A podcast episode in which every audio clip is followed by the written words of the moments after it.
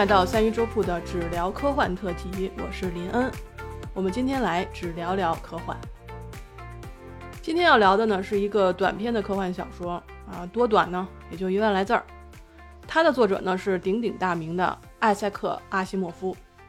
那阿西莫夫和罗伯特·海莱因还有阿瑟·克拉克啊，并称为科幻小说的三巨头。嗯，但凡是要聊科幻小说的，肯定是绕不过这三位大神的了。那今年呢，我们刚刚开始啊，涉猎一些国外的科幻小说。那明年呢，我们会比较系列的去看一下克拉克的《太空漫游》系列，还有阿西莫夫的《基地》系列。那我也约了直播间的小伙伴啊，一起来聊一聊科幻小说，也别老我一个人说，对吧？我们呢会来聊一些科幻专题啊，比如说赛博朋克啊，比如说 BDO 巨物啊，然后这些科幻小说和科幻电影里面的设定。呃，如果你感兴趣的话呢，不妨订阅一下这张专辑。您是呃随吃随杀，还是养肥了再杀都可以。我跟我的小伙伴们呢会竭尽所能。那么书归正传啊，我们今天要聊的短篇小说叫做《日暮》，日头的日啊，目光的暮。其实我更喜欢另外一版的翻译啊，叫做《夜幕降临》，因为它的英文名字呢叫做《Nightfall》，对吧？就是夜幕降临的意思。那一九六八年呢，美国科幻作家将这个《日暮》评选为一九六五年星云奖成立之前，也就是一九六四年撰写的最佳科幻短篇小说，并且把它列入了一九二九到一九六四年这个科幻名人堂第一卷。我们来听一下这个年头啊，是一九六四年之前。我估计听咱们节目的朋友可能很少有六四年生人的吧，而且确切来讲。这篇小说是写于一九四一年，也就是八十二年前的一篇科幻小说。就这个八十二年前啊，这个年头听起来好像不是特别科幻，对吧？一九四一年，八十二年前啊，就是如果你觉得这不是很科幻，那我就换一个说法。假设十八年后啊，你来听我这期节目，来考古一下这期节目，你会听到一个呃。专门来讲一百年前的一篇叫做《夜幕降临》的小说，这样说是不是时代感更强一点啊？一百年前。那么，二零四一年的朋友们啊，如果你来听我这期节目，感谢你来考古。我跟你们说啊，二零二三年的现在啊，我们大家都在聊 AI，聊赛博朋克。他们有些人会觉得几十年前的科幻一定是老掉牙的，没有啥可看的。但是啊，你要知道，咱们之后要聊到的真名实姓啊，英文叫做 True Names，是最早的完整的表述了赛博空间的小说之一。它的出版年限是1981年，它写于1979年，1981年出版。那个是个什么概念啊？对于网络空间，那是什么概念？一九八零年才开始启动了互联网技术的这个项目。一九八二年，阿帕网开始采用 TCP/IP 的协议代替 NCP 协议。一九八三年，美国国防部把阿帕网划分为军用和民用两部分。一九八四年啊，TCP/IP 协议得到了美国国防部的肯定，成为了计算机领域共同遵守的一个主流标准。基于这个啊，基于 Internet Protocol 的协议标准，Internet 才诞生。一九九一年年底，Internet 啊，真正成为了全球互联网，开始走入人们的生活。一九九四年十月一号啊，Tim Timbers Lee 啊，建立了那个非盈利的 W3C，致力于推广 WWW 啊协议在这个标准化，而进一步推动了 Web 技术的发展。所以你看，一九八一年到一九九四年之间这么一个发展的进程，才让我们后来有了一个比较民用化的这种啊，Internet 啊，万维网，这个这个这个万维网联盟。所以时间真的是那么重要吗？就是对于科幻小说来讲，时间其实是更好的一个利器，可以证明，早几十年前就已经有人写到了。对他们来说，未来世界；对于我们来说，是现在世界的故事。你就比如说一九八一年出版的《真名实姓》，比我们看过的《黑客帝国》电影大约提早了二十年，就构建出了赛博空间的呃核心创意。一九八二年版的《银翼杀手》启发了一九八四年的《神经漫游者》，影响了一九八九年的《宫壳机动队》。宫壳机宫壳啊啊，反正宫壳机动队间接又推动了一九九九年的《黑客帝国》和二零一六年的《西部世界》的出现。那么现在我们身处二零二三年，马上就要迈入二零二四年了，可以说我们现在身处的现实世界正在努力追赶我们的科幻世界。可是我呢啊，我们刚刚才迈入科幻世界的大门一年。我第一次读《三体》的时候，我很难想象有一个有一个三个太阳的世界，而在那个世界里面有十二颗行星，但是在漫长的时间里面有十一颗都被太阳吞噬掉了。那三体人居住的第十二颗行星也随时可能会被太阳吞噬。那今天我们要讲的这个故事里面呢，它是一个非常幸运的星系。它有一个完美运行的六个太阳和一个宜居的行星啊，它们这是一个体系，可以说在行星对行星而言，它是一个日不落的世界，因为它有六个太阳。那这个故事呢，就是写于八十二年前，一九四一年。日暮或者说夜幕低垂这个故事非常的短啊，你看得快的话，你二十分钟就能看完。我可以用一句话来概括这个小说的内容。啊，如果你着急的话，你着急走，我可以告诉你这故事讲的是什么啊？就是天上有六个太阳相继消失，人们面临前所未见的黑夜和群星，全都发疯了，他们亲手摧毁了自己的文明，就这么简单啊，就这么一个故事，就这么简单啊。但是后边你看一下进度条啊，后边肯定还有几十分钟的内容，所以你选择要走还是不走？其实这篇《夜幕降临》是阿西莫夫的第三十二篇短篇小说，嗯，他那时候刚刚投稿了，也就两年半的时间啊，然后就写出了这个短篇。他自己认为呢，这个是他写作生涯的分水岭，因为他是这么说的：他说，科幻小说界突然认知了我的存在，对我认真看待，年复一年，事实如此明显，我写出了一部经典。今天我们就来聊一聊。这部经典，如果我干巴巴的就给你讲这么一句啊简介，你你很难想想象为什么这个小说能够成为一部经典。所以，咱们继续往下说，来听一听前因后果。那这个故事里呢，它是讲一个叫做拉盖什的星球，不断被多恒星系统的六颗太阳照亮。拉盖什呢，它是围绕着太阳阿尔法公转。那阿尔法呢，就类似于我们太阳系的太阳。那其他的太阳呢，它比较小，就比如说红矮星贝塔，它呢是阿尔法的伴星，它发的是红色的光。除它以外呢，伽马和德尔塔，它发出的是啊，它俩发出的是纯粹的白光。短篇小说里面啊，它是六颗太阳，但是它只命名了其中的四颗。那另外两颗呢，并没有说说明到底是什么颜色的，叫什么名字。那后续呢，他们有写一篇长篇的小说啊，同名长篇小说呢，扩展了一下，对这六颗太阳呢做了非常详细的解读。那我去稍微的搂了一眼哈，搂细了搂细，然后发现呢，那两颗没有提及的太阳是发蓝色光的啊，Tano 和 Sisa，我也不知道发的对不对啊，反正大概就是这意思。今天呢，我们只聊短篇小说，长篇呢暂时放一放，后面有机会的话呢，我们再来聊。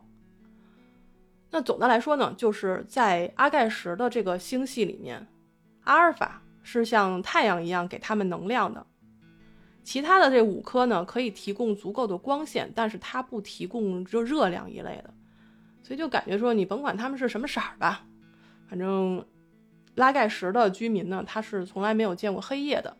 他们也没有见过星星，因为他们全都是白天嘛，就是什么时候都有太阳，可能有时候三颗，有时候四颗，有时候五颗啊，有时候六颗，呃，不同的颜色在天空中闪耀。对他来说呢，他们也不需要后羿去射日，因为没有这么热。但是这里面有一个很特别有意思的设定，就是说，星星，拉盖什的人他们没有见过黑夜，也没有见过星星，但并不代表他们不知道星星这个概念啊，就是 star。那 star 呢，就是星星，它是存在于卡尔特教的启示录之中，它是一个宗教的概念。拉盖什文明呢，其实它有一个未解之谜，就是有很多迹象表明，拉盖什上的文明史显示出一种循环的特征，就是所有文明都到达过类似的一个高度，而同时呢，所有文明。又在他们发展到最高点的时候毁于大火，无一例外。就没有人能说得明白原因。所有的之前的文明，他们的中心都被大火从内部彻底的摧毁了，没有留下任何可以揭示起因的证据。那卡尔特教呢，就认为啊，说每过两千零五十年，拉盖什呢就进入就会进入一个巨大的洞穴。于是呢，就所有的太阳都消失了，整个世界就陷入了绝对的黑暗。然后接着，某种被称为星星的东西出现了啊，不是黑猩猩，是天上的星辰。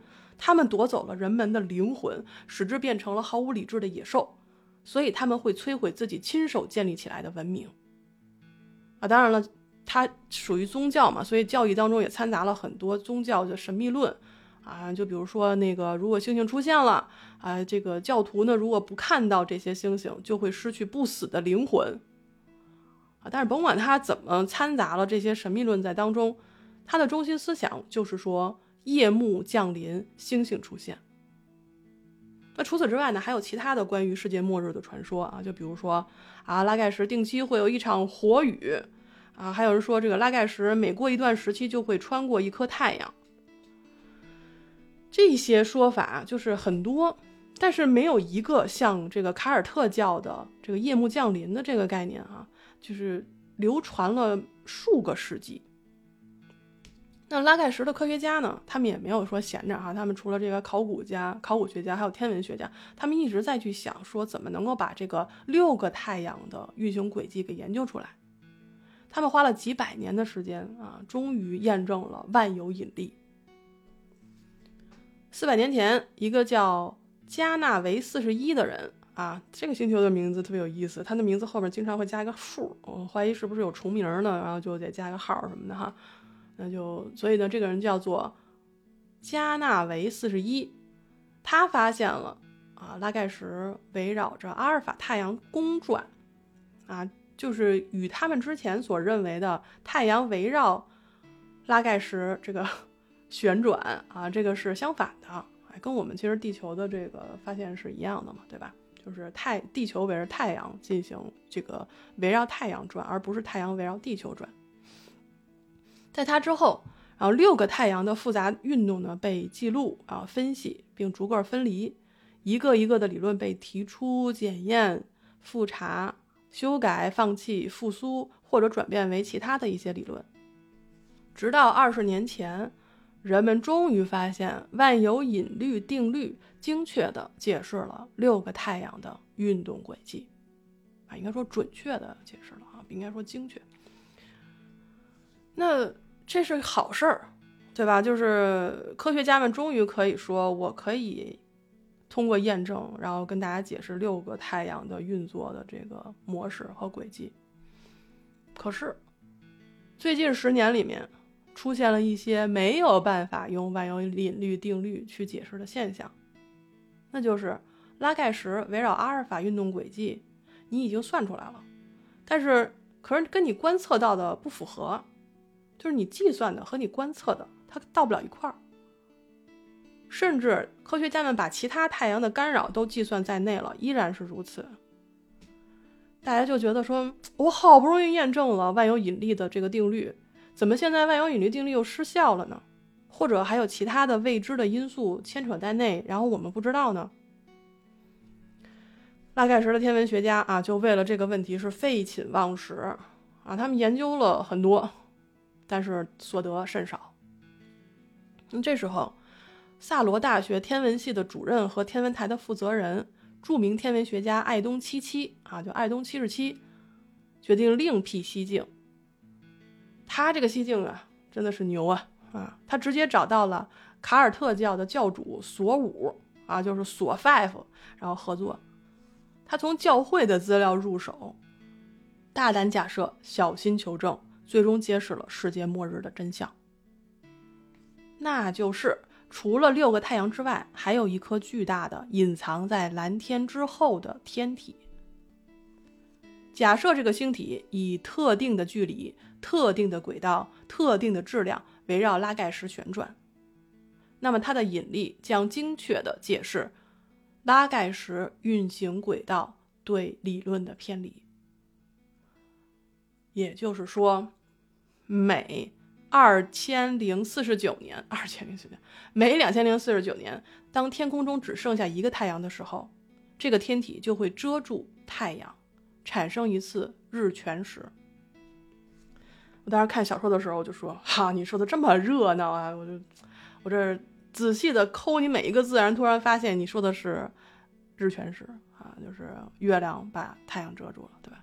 就是我们小的时候其实都见过，尤其是我小学的小学的时候啊，你几年级？曾经见过一次日全食，那时候就戴着那种特定的眼镜观测镜，然后观测就是太阳被月亮一口一口一口吃掉，对吧？我们的地球其实是有昼月周期的，对吧？太阳东升西落啊，月亮也是东升西落，然后周而复始。我们是见过白天、见过黑夜的。即使是三体星系，人们虽然害怕太阳，但是我们也知道那个是他们也是有恒纪元的，对吧？就是恒纪元呢，就是也有白天、有黑夜、有星辰照耀。所以，我们我们都见过黑夜，我们都见过星辰。但是拉盖什的人没有我们幸运。他们是没有见过黑夜跟星辰的，他们没有办法像我们一样去坦然面对日全食。那爱默生曾经说过这样一句话，他说：“如果繁星每隔千年才会出现一晚，人类将会如何信仰与崇拜，并世代保留上帝之城的回忆？”其实这部小说就是根据爱默生的这句话而来的。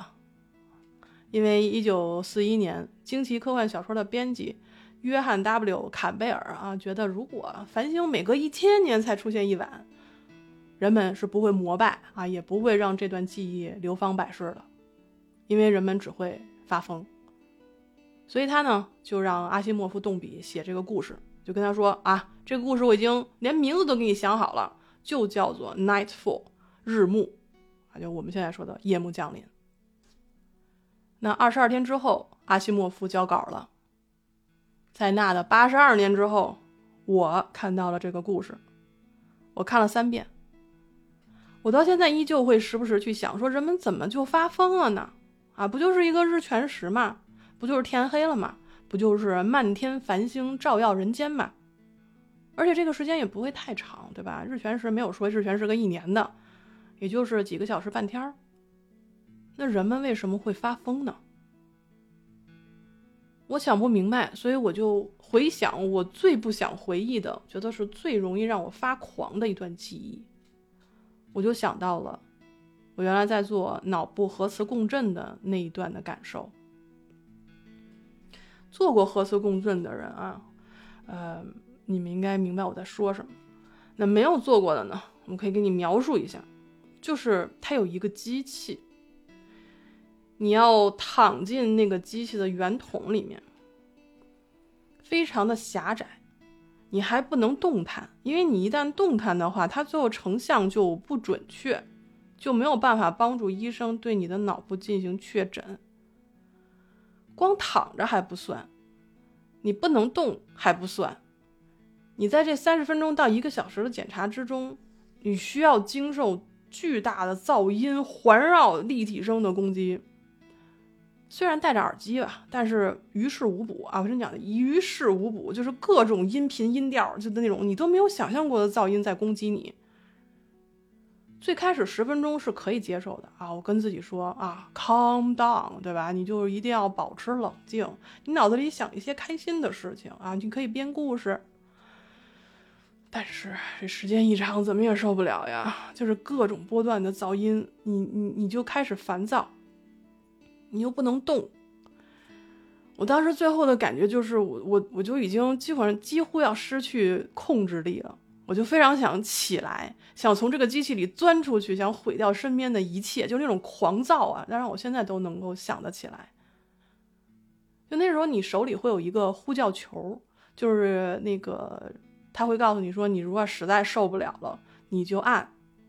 因为为什么呢？因为有些人是有幽闭恐惧症的。你就想想，你钻在你们家洗衣机那滚筒洗衣机那里头去，然后你在不停的听噪音，你你你你不能自己出来，你必须让人把你从这个机器里面运出来。那个感受真的是啊！我现在想想，我都觉得现在脑袋有点嘣嘣咚嘣嘣的跳。哎呀！你你虽然手里有这么一个呼叫球，你也可以说我受不了的时候按，但你会想说，哎呀，我如果现在按了，我还要再做一遍。我之前已经忍受了十几分钟了，甚至你已经失去了对于时间的判断了。就是我已经忍受了这么久，我要不要按？我要不要按？要不然再忍忍，再忍忍吧。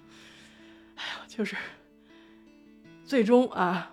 然后就是听到噪音停止了，然后听到那个机器，嗯嗯，把你给运出来，我当时就是觉得啊，不想再经历一次了。我现在想起来，我就有那种自毁的冲动。我现在能够非常深刻的想起那一段的记忆。然后我们就类比一下，拉盖什的人民他们没有见过黑夜，就像我没有经历过噪音的攻击。我知道噪音这个东西，拉盖什的人民也见识过人造黑暗。两年前啊，在书中说，两年前强格琴市的有一个一百周年的博览会，那个游乐场嘛，有一个非常火爆的项目叫做神秘隧道，就是一条一里长的隧道，没有任何的光亮，你坐在一个开口的小车里面啊，摇摆着从黑暗中穿行，全长十五分钟。这是一种人造的黑暗，对于拉盖什人民来说，他们是没有经历过这么长时间的黑暗的，因为平时也就是各个太阳在彩灯似的，就是三百六十度这个全息照映，对吧？全息的，那人们来玩这个游戏的太太刺激了啊，太喜欢了，就像我们玩那个什么鬼屋啊，什么那个海盗船啊，还有各种什么高空降落呀，那种自杀式的跳楼机啊的那种。太刺激了，甚至有人被吓死，但是这个项目依然火爆。后来有人统计啊，说玩这个游戏的每十个人里有一个人回家之后就会产生幽闭恐惧症，他们拒绝走进建筑啊，任何建筑，比如说什么宫殿啊、大厦、公寓、平房、小屋、茅舍啊、棚房、阁楼，甚至是帐篷都不行。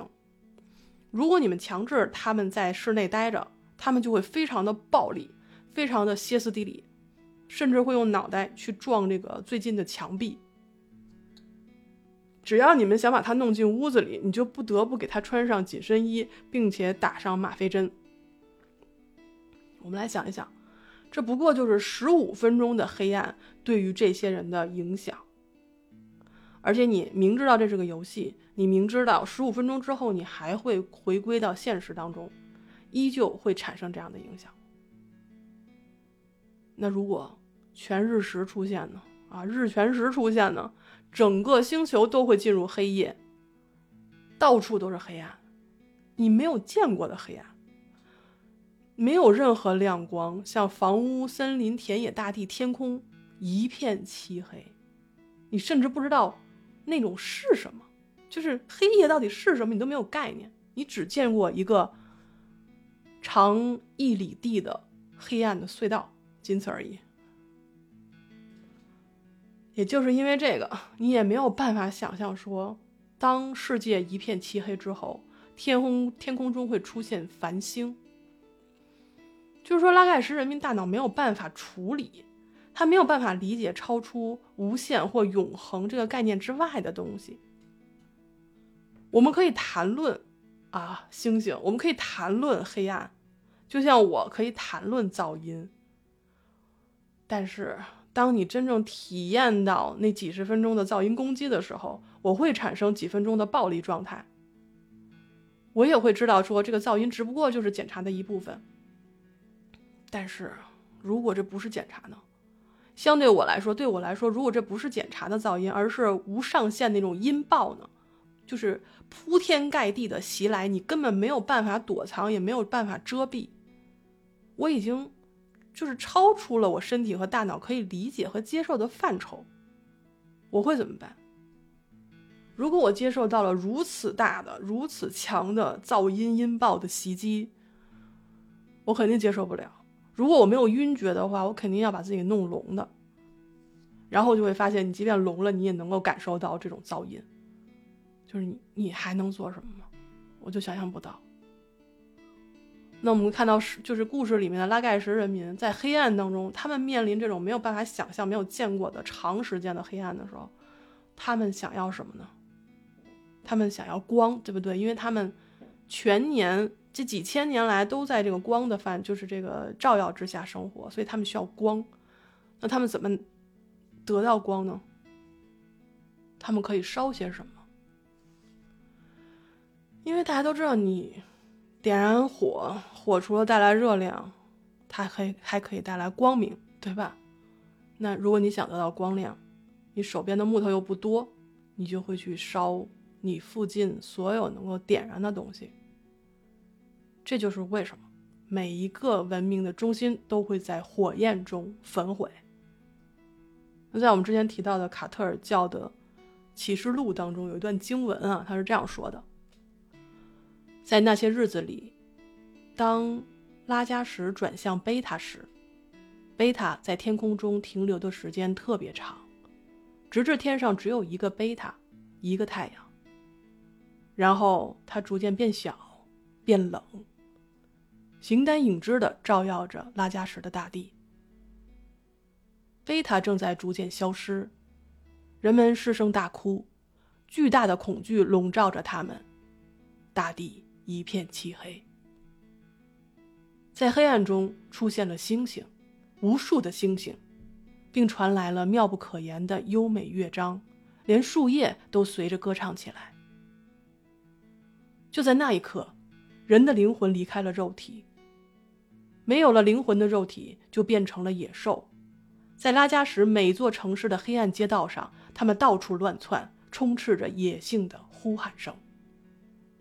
然后从星星上落下了天火，天火所到之处，拉加什的城市以及人类创造的一切也焚烧殆尽。经文是这样写的，这就是世界末日的真相。那那些能在这个灾难当中活下来的人，他们把这个真相传了下去。虽然他们可能啊是喝醉的酒鬼，是看不见的瞎子，不懂事的孩子，还有一些比如意志坚定的人，他们在死前留下了只言片语，然后流传了下来。但是真相藏在了宗教的神秘论当中，成为了。教徒信仰的可以获得永生的神迹。那这个时候有一个科学家叫爱东七十七，他是一个古板固执的天文学家。他为了寻找世界末日的真相，放弃了作为科学家的固步自封。他当时背负了整个科学界的鄙视，去找了卡尔特教的教主做了交易，那就是你给我资料。我会用科学验证宗教信仰的正确性，但是啊，爱东七十七他其实有点不太厚道。他虽然验证了黑夜将会来临，但是他那个验证是验证了与神没有关系，是天体运行的结果啊，直接把卡尔特教的教义给灭了。我之前查资料看这个罗素说啊，说这个自哥白尼以来。每当科学与神学发生分歧时，科学都会获胜。那现在在这个故事当中，科学与神学并行，然后科学拉着神学的手说：“来来来，杨白劳，我们一起走进科学吧。”所以这就是一期走进科学。那故事里呢，就是是以天文馆作为了一个故事的舞台。它成了拉加什最后的清明的意识，也成了拉加什社会的一个缩影。就你不要小看这一一万多字的小故事，它这个故事非常的小，但是它让我们触摸到了拉加什这个星球最后的时间。就是这个时间，它是有形态的，有气味、有温度的。在这段时间里，它充满了科学家对于真相的执着，而那种执着当中又充满了对于未知的恐惧以及对于信念的坚定。他们啊，向世界宣告了这个研究成果，就可想而知，被当时的人们作为这个危言耸听，然后还会遭受教会的报复。但是对于他们来说，我们是科学家，我们在世界末日面前，我们需要记录最后的一切。这些人最后建立了掩蔽所，让那些相信他们的人尽量在大火和暴动当中活下来，可以把真相交付给下一个文明。我们在看故事的时候，头脑当中很快会出现一个舞台，因为故事描写的特别的细，就是一处在郊区的天文馆。里面有记者、天文学家、心理学家、卡尔特教来报复的教徒，每个人都是复杂的，没有单单薄的纸片人，所以这个故事是非常精彩的。就是他把科学家宣告末日之后的四个月的心理历程，在四个小时之内展现的淋漓尽致。那故事主人公记者塞尔蒙啊，塞尔蒙七百六十二。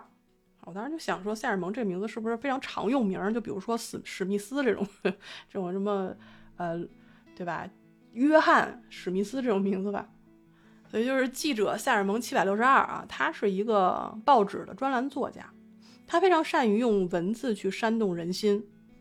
那在天文台向大家宣告了世界末日来临的这么一个事儿之后呢，两个月之内啊，他对天文台进行各种讽刺和攻击。就是为了让自己的报纸大卖。就这个人啊，骂了爱东七十七和天文台两个月，却厚着脸皮来要求说：“请给我一个独家报道的机会。”我们从故事当中可以看到，他说服爱东七十七让自己留下来见证世界末日啊，并且进行这个独家报道的说辞是非常洞察人心的，非常有诱惑力的。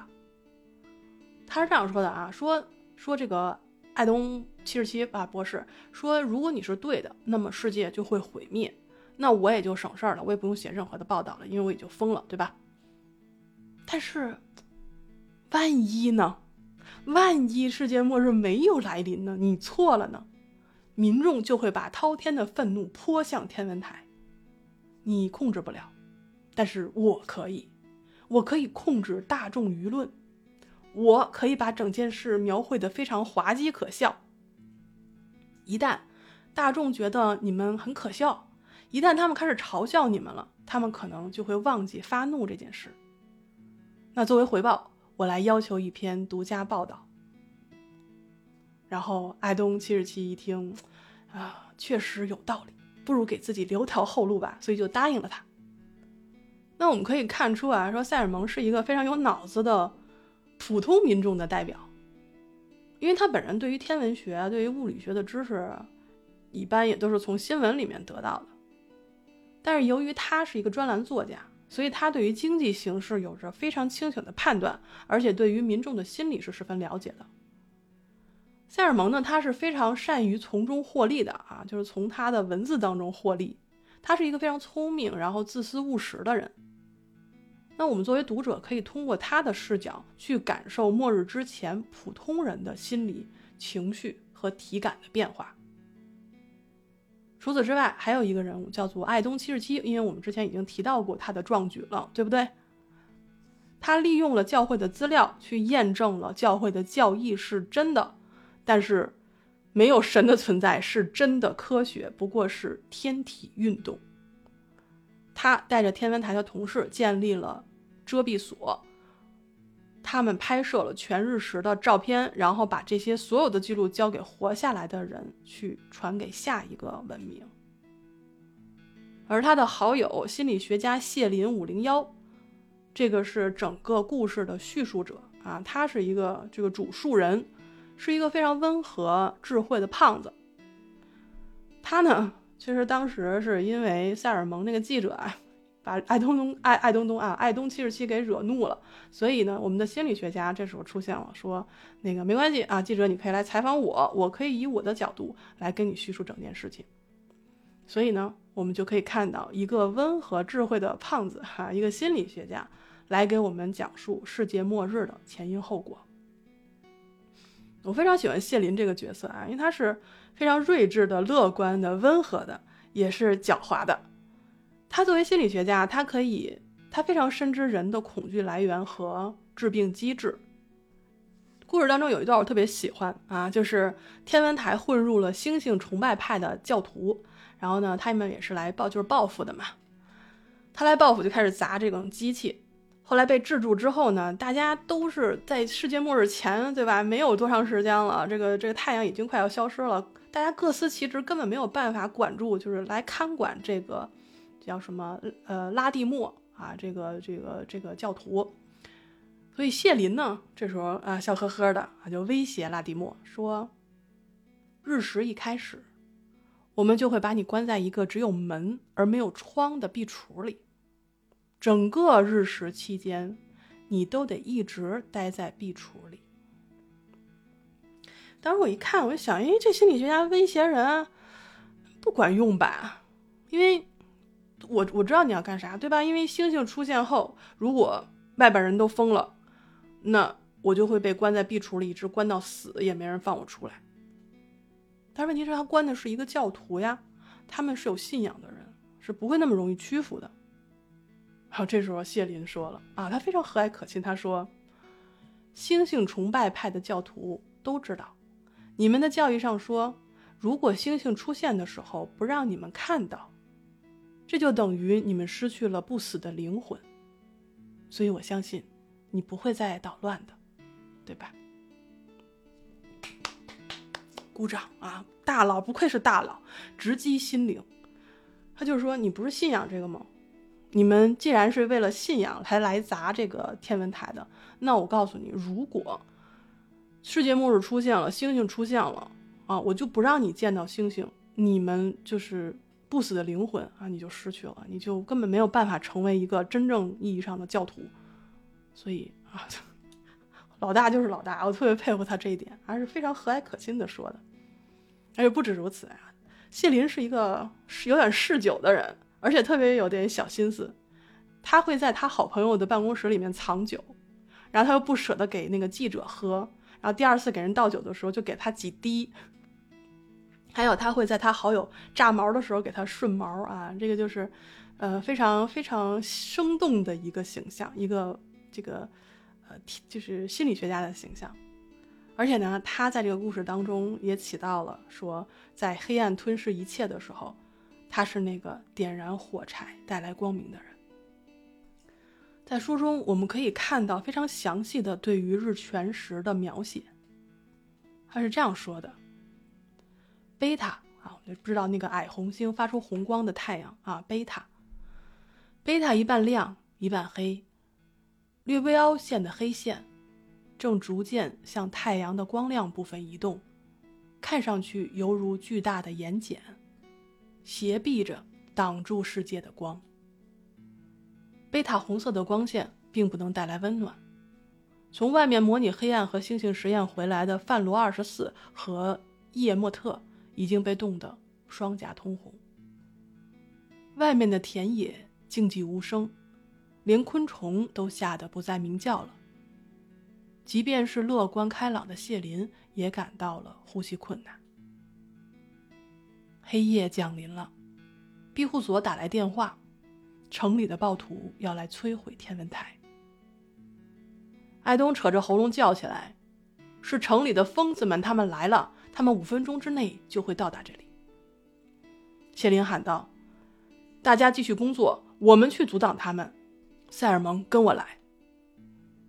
他们在黑暗中摸索着下楼梯。两个人都觉得呼吸急促，空气像粘稠的糖浆。一阵恐惧笼罩心头。后来，他们找来了一根火把，在火把的照耀下走到楼下。塞尔蒙插上了门上的插销，和谢林一起把房间里笨重的家具都顶到了门后。门外传来暴徒的尖叫声和怒吼声。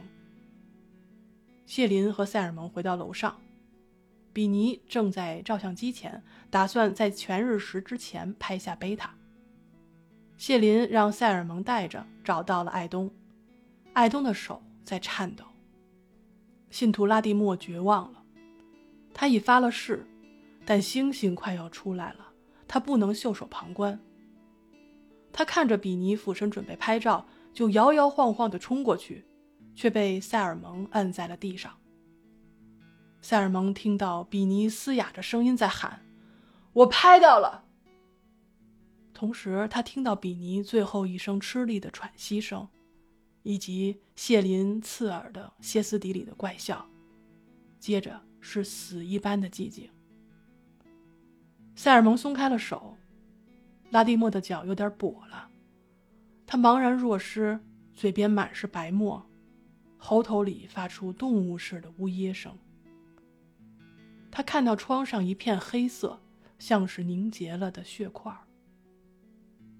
窗外，星星在闪闪发光。那不是我们地球上肉眼能见到发出微光的三千六百颗星星。拉加什处于一个巨大的星团的中心，三万个强大的太阳洒下能灼烧灵魂的光芒。那冷漠的光芒，比刮过这寒冷、可怕、凄凉世界、令人站立的寒风更让人觉得可怕。塞尔蒙摇摇晃晃站起来，喉咙紧抽，不能呼吸。他全身的肌肉都由于极度的恐怖和难以抵御的恐惧而颤抖。他知道，他要疯了。可内心深处还有一点理智仍在叫喊。明亮的宇宙之墙被粉碎了，那可怕的黑色的断垣残壁正在掉下来，向他挤来、压来，并把他淹没。艾东在什么地方哭泣？那呜咽声听上去像一个受了极度惊吓的孩子在哭。所有的星星，我们以前都不知道，黑暗也从来没有见到过。我们以前总以为，全宇宙只有六个星星。从前，我们不知道。有人去拿火把，火把倒下去熄灭了。就在那一瞬间，可怕而寒冷的寒星更逼近了。窗外的地平线上，在赛罗城那个方向发出了猩红的光。光越来越亮，但那不是太阳的光。长夜又来临了。这个啊，这个我刚才读的这一段就是故事的结局。没有什么真理战胜愚昧啊，没有英雄来拯救世界，有的是文明的再一次轮回。我曾经闭上眼睛啊，我去想象，如果我身处黑暗，然后有三万个太阳在闪烁的这种景象，我会疯吗？我不会，因为黑暗和星星对于我来说是已知的事物。啊，我原来曾经去过新西兰，在那个星光保护区待过一晚上。我给大家形容一下那个是什么感觉啊？因为它是没有什么路灯的。我从我住的地方的门口往前走五米，我突然觉得自己瞎了，啥也看不见。那是我从来没有感受过的黑暗。我继续往前走。直到慢慢能看清楚远山的这个轮廓，我才敢看向天空。然后我就哭了。那个真的是漫天繁星，就是爱默生所问的：如果繁星每隔千年才会出现一晚，人类将会如何信仰与崇拜，并世代保留上帝之城的回忆？啊，这个就是回答，就是。我真的哭了。但是拉盖什人啊，除了六个太阳之外，他们从来没有见过任何的星辰。三万颗是什么概念？我们现在地球能够用肉眼看到的星星，也就是九千来颗，而你还不能同时看到。那如果你同时看到三万颗，这种星星或者说太阳在冷光当中闪烁。就这些星星，他们什么都没有做，他们一直存在。但是当我们的世界黑暗降临的时候，他们突然出现了，而我们面临的就是一个文明的毁灭。而且更可怕的是，它不是一次毁灭，而是一次又一次轮回往复的毁灭。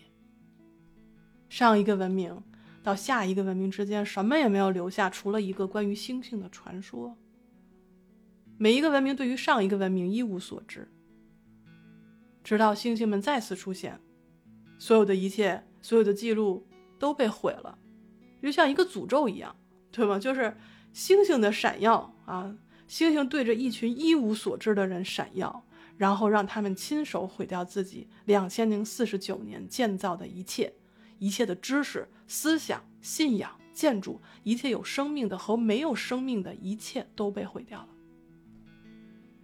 我们或许无法体会这种恐惧和疯狂。我们可以想象吧，就是怎么说呢？基于我能够理解的一切，我去想象，就是对于地球人来说，那种恐惧可能就像，呃，《三体：死神永生》里面的三与三十万的综合症，对吧？关一凡在四维碎片里面，他体验了一下四维世界的这个场景之后。当他回到三维世界的时候，他觉得一切都变得非常的狭窄，然后患上了幽闭恐惧症。就像我们人类，我们活动空间是被限制在三维，而且活动的速度限制在了每秒三十万公里之下啊，就是光速之下。我们没有办法去想象四维空间，而四维空间对于我们来说，就好比弄疯了拉盖什人的黑暗与星辰。在《三体》第三部里面，四维空间的残骸墓地曾经对三维的我们说：“你们只是薄薄的画儿，你们很脆弱。”所以这个可能有点类似的对比吧，因为我真的没有办法去想象说一个东西我没有见过，而这个东西出现在我面前会给我带来如此大的恐惧，然后导致我变疯狂。因为对于我来说，真正的恐惧要么源于未知。要么源于就是发掘已知之物隐藏至深的可怕的一面。那这两点在这个故事当中都有体现。就像我们刚才说的，黑暗与星辰，它属于未知；而人们在于疯狂之中的毁灭性，它是属于已知事物隐藏至深的可怕的一面。当这两种恐惧出现在同一个故事当中的时候，我会觉得非常的恐怖，就是更加可怕。因为它是个叠加，在故事当中，我们可以看到科学家宣告啊，这个我们这个世界还有两个月的生命啊，世界末日将将会在两个月之后来临的时候，普罗大众，我们 我们这个对吧？我们普罗大众会嘲笑他们，会攻击他们。那投资者就是经济领域当中啊，投资者他可能并不真正相信世界末日即将来临，但是。他们会非常谨慎地看好手里的钱，啊，这个故事当中不光是写了人们的愚昧，不光是写了记者的自私，他还写到了经济领域当中的一些，比如大百货公司，它推迟了这个春季新款家具的到货，然后因为他们这个科学家宣告了世界末日，经济明显的萧条了。咱们就是说，如果世界末日没有到来啊，科学家们。应该会被就是被攻击，说你们搞垮了国家的繁荣，对吧？经济利益也会剥了他们的皮。而且啊，其实不管末日是否来临，人们都会把怒火和疯狂加之在天文台的这些科学家身上，因为我们会说啊，他们带来了灾难，或者是带来了经济萧条。而且阿东七十七还玩了那么一手，然后这个教会的教徒也会来报复啊，因为他们亵渎神明。那短篇小说里没有涉及到政治上的资源争夺，但是我们简单的推演一下也就知道了。如果末日来临，无论末日是否来临 啊，对，政治基于末日利益的再分配，它也是必然是一场战争，而我们的科学家也必然是这场战争的炮灰。而更让人恐惧的还不止如此，就是说，这个故事末就是夜夜幕降临的这个整个故事的核心，它并不是非常廉价的说吓唬你，就是告诉你啊，这些人被星星吓死了，或者说他们死于黑暗，而是它让我读完之后会往内心的更深处去走，在那里我发现了另一种更深刻的恐惧，就是在我试图想象的时候，我碰触到了。知识和想象的极限，就是那一切都在我的想象力之外。我意识到了自己的极限，然后开始对于自己的存在产生不确定感。这就是我之前聊过的界限之墙，这也就是科幻小说带给我的最大冲击。就是这道墙带给我的恐惧，不是。恐怖小说或者说是恐怖电影带给我的似是非是，而是我将止步于此的这种恐惧。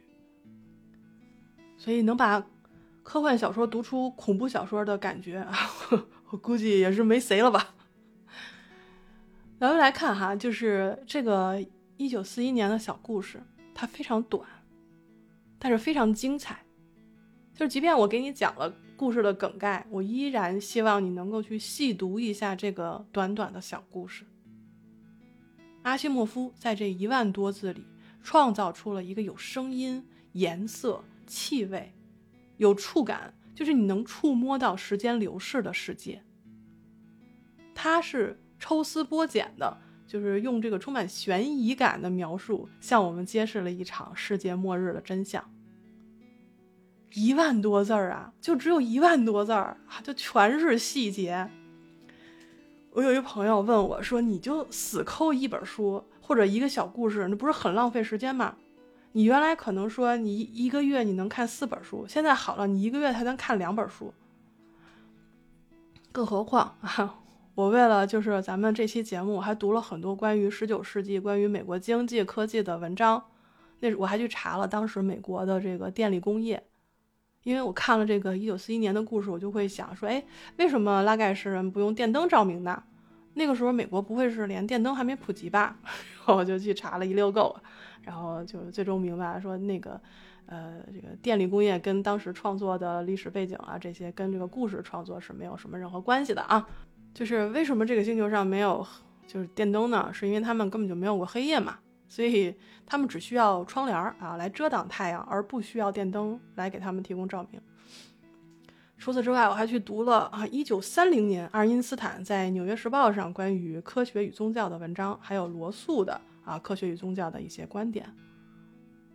咱们就是说看了这么多字儿啊，其实没有一句用在咱们今天的节目里面，但是我很开心啊，因为我看到了这个一九三五年和一九四一年美国书店网络的变化。没有什么用啊，就是一点用没有，就是大体上对我们的现在生活也真的是没有啥用，无用却有趣。我想这应该就是我做节目的快乐来源吧，因为它无用但是有趣。嗯之前我们做过一期节目是聊华氏四百五十一度，那个是一九五三年雷布莱伯利的小说啊，里面有一段话，那简直就是一九五三年对于二零二三年的一个。预言的实现。书里这样说：十九世纪的人骑马、遛狗、驾马车，一切是慢动作。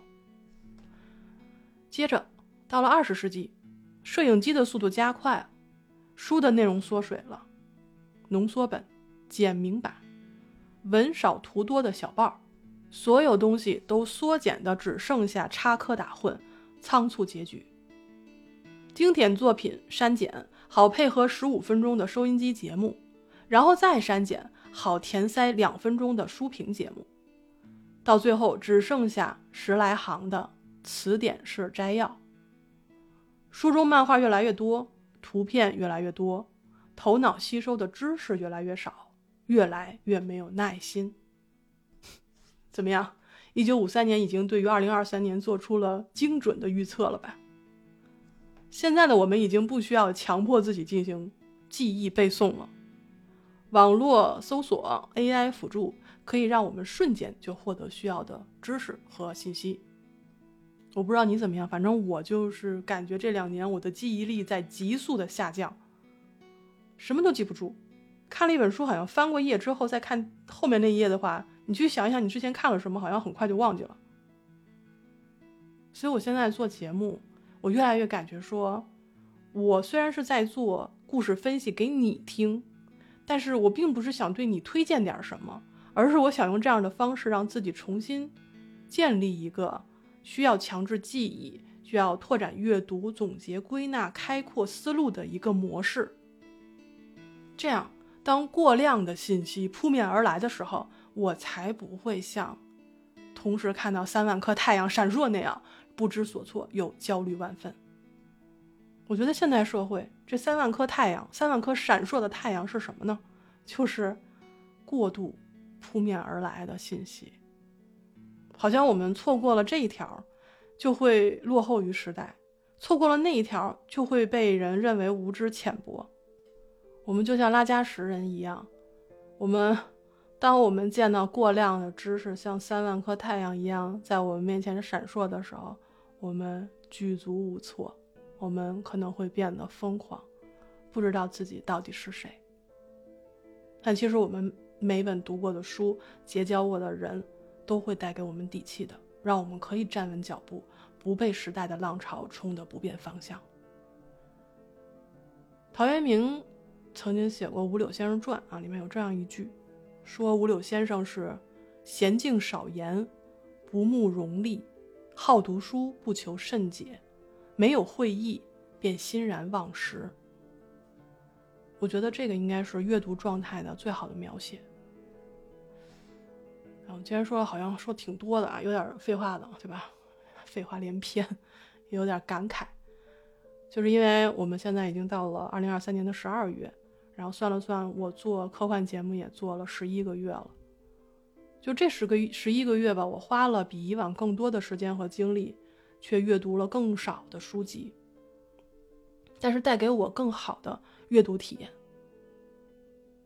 以前我做节目的时候，我会说感受之后的理解更重要，但现在我的感受是，先感受，再理解，然后再次感受，而再次感受的部分更美妙。今天咱们不上价值了，啊，我在节目结束之前，给大家来读一段雷布莱德伯里啊的一本小说，叫做《二零零二八月夜遇》啊，这不是一本，它是一个短篇小说。我觉得里面有一段非常的美，那我们来听一下这段，我们不去理解，我们先感受一下。托马斯把车开上了那条古公路，默默的笑了。这条路很长，一直延伸到黑暗和群山中。托马斯扶着方向盘，时不时从午餐篮子里摸块糖出来。